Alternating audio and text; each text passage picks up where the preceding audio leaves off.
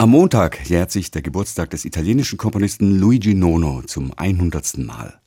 Aus diesem Anlass haben wir für Sie am Sonntag einen ganzen SWR2 Themenabend live, in dem das vielfältige Schaffen des Neutöners beleuchtet werden soll. Der Titel lautet Ascolta, Luigi Nono in Klang und Wort. Die Sendung wird moderiert von den beiden SWR2 Musikredakteurinnen Martina Seber und Lydia Jeschke. Und Lydia Jeschke darf ich jetzt in unserem SWR-Studio in Freiburg begrüßen. Hallo Lydia. Hallo Martin nach Baden-Baden. Lassen Sie uns doch einfach mal ein paar grundsätzliche Fragen zu Luigi Nono klären. Wie war denn sein Werdegang hin zum Komponisten? War der vorgezeichnet oder gab es da Hindernisse? Hindernisse nicht unbedingt, aber auch keine Vorzeichnung. Also er kommt aus einem venezianischen Bildungsbürgerhaushalt, aber nicht wirklich ein Künstlerhaushalt. Also der Vater war Ingenieur und Künstler gab es in der Generation davor. Luigi Nono, der Ältere, also der Großvater, der war ein ganz bekannter Maler in Venedig. Und so gab es dann auch sowas wie Klavierunterricht und so, was ihn aber den jüngeren Luigi Nono nicht besonders interessiert hat. Und der Vater hat auch darauf gedrängt, dass der was Ordentliches lernt.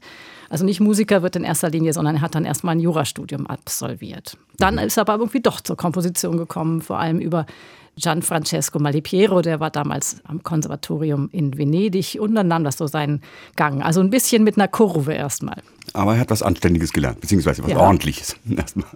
Er hat dann seine Komponistenkarriere in den 50er Jahren gestartet. Welches Umfeld erwartete ihn da und was waren die Tendenzen zu dieser Zeit? Sowohl in Italien als auch in Deutschland waren die jungen Komponisten, und das waren fast alles Männer damals, darauf aus, nicht anzuknüpfen natürlich an die Gräuel, die hinter ihnen oder hinter den Generationen lagen. Das heißt, man wollte neu anfangen, man suchte andere Anknüpfungspunkte, Abstraktionen. Und Nono hatte seine allerersten wichtigen Gespräche, Kontakte und auch Aufführungen in Darmstadt. Also bei den Darmstädter Ferienkursen wo sich eine neue Avantgarde formierte, dann mit Pierre Boulez, Karl-Heinz Stockhausen, Bruno Maderna und weiteren. Und da wollte man eben was anderes. Man wollte nicht mehr das expressive, verfängliche. Man hat die seriellen Kompositionen entwickelt und so weiter. Also da gab es einen Aufbruch, so kann man es vielleicht sagen. Welchen Eindruck machte nun seine Musik auf die Zeitgenossen damals? Also wurde er mit offenen Armen empfangen? Wurde das als was völlig Neues wahrgenommen, was Luigi Nono gemacht hat? In Darmstadt war er sofort Teil der Peer Group, also da wurde er integriert und wurde dann irgendwann auch zu der sogenannten Darmstädter Schule gerechnet, hatte auch wirklich enge Freundschaften, zum Beispiel mit Karl-Heinz Stockhausen, also die beiden Familien waren befreundet. Das war alles soweit okay. Die anderen Zeitgenossen haben das natürlich nicht alles so mitbekommen oder da gab es sicherlich Verständigungsprobleme wie bei allen in dieser Generation. Bei Nono vielleicht ein bisschen mehr, weil er immer auch versucht hat, seine Musik aus diesen Kreisen rauszutragen. Also im Zweifelsfall sogar auf die Straße mhm. oder in die Fabrik oder so. Und das war natürlich viel schwieriger, ja, das zu vermitteln. Mhm.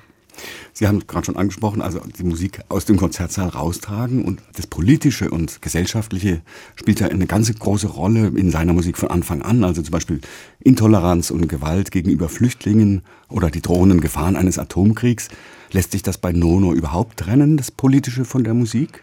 Also Nono hätte wahrscheinlich gesagt, das Menschliche lässt sich nicht trennen von meiner Musik. Und als Mensch, der ich heute lebe, also in meiner Zeit lebe, muss ich mich verhalten zur Gesellschaft, zur Geschichte und vor allem muss ich meine Stimme erheben, wenn ich sehe, dass irgendwas nicht in Ordnung ist, dass irgendwas ungerecht ist, dass es furchtbare Dinge in der Vergangenheit oder auch in der Gegenwart gab und gibt, dann muss ich das irgendwie mit unterbringen, sonst macht es keinen Sinn, dass ich komponiere. Und da gab es dann zwei Möglichkeiten für ihn. In den 50er Jahren hat er innerhalb der neuen Musikszene eher so ein bisschen versteckt untergebracht, was er da politisch sagen wollte. Also da kommt dann die Internationale vor oder La Bandiera Rossa, italienisches Widerstandslied, aber so, dass man es nicht unbedingt merkt. Also da sind dann einfach die Töne irgendwo versteckt.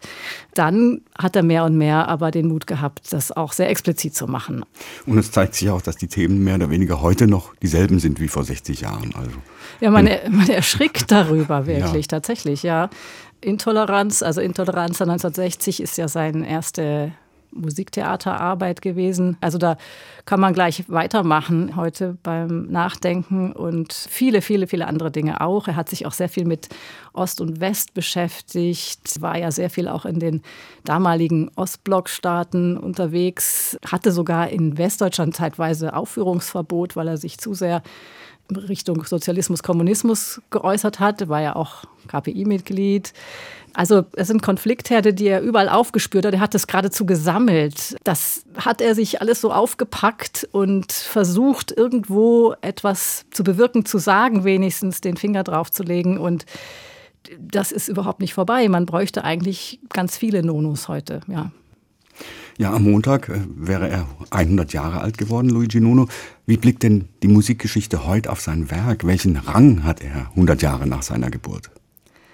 Ja, das wollten wir natürlich auch wissen, jetzt im Vorfeld unserer Sendung. Wir haben also eine ganze Menge Musiker, Musikerinnen und auch Komponisten und Komponistinnen gefragt, unterschiedlicher Generationen, wie, welche Rolle Nono bei ihnen noch spielt oder nicht mehr ob das noch vorkommt im Kompositionsunterricht oder ob man hinreist, wenn da irgendwo mal was gespielt wird. Und das ist sehr interessant, wie eindrücklich viele Stücke von den auch jüngeren Komponisten und Komponistinnen noch empfunden werden. Also ganz viele haben gesagt, auch die, von denen wir überrascht waren, weil sie gar nicht so schreiben wie Nono, also ganz anders ästhetisch drauf sind. Viele haben gesagt, dass es bestimmte Konzerterlebnisse, Hörerlebnisse gab, eines bestimmten Stücks, das sie wahnsinnig beeindruckt hat und auch auf ihrem Weg weitergeführt hat. Das ist manchmal der Umgang mit Elektronik. Da war er sicherlich ein Pionier hier bei der Arbeit im Studio in Freiburg, im Experimentalstudio. Und wenn er was zurufen wollte, und das ist, glaube ich, auch sowas, was die, die mit Musik zu tun haben, immer noch so beschäftigt, dann wäre das eben, was auch der Titel unserer Sendung ist, Ascolta. Ja? Also hör zu hör den anderen zu, das war ihm immer wichtig. Also nicht einfach nur irgendwas geschehen lassen, sondern hör mal, was der andere da macht oder hör mal, was du noch nicht kennst oder achte mal drauf, ist da was Überraschendes, musst du vielleicht auch mal deine eigenen Dinge überdenken. Diese Art von ganz intensivem Zuhören, das hat er eingefordert und das äh, beschäftigt uns bis heute klar.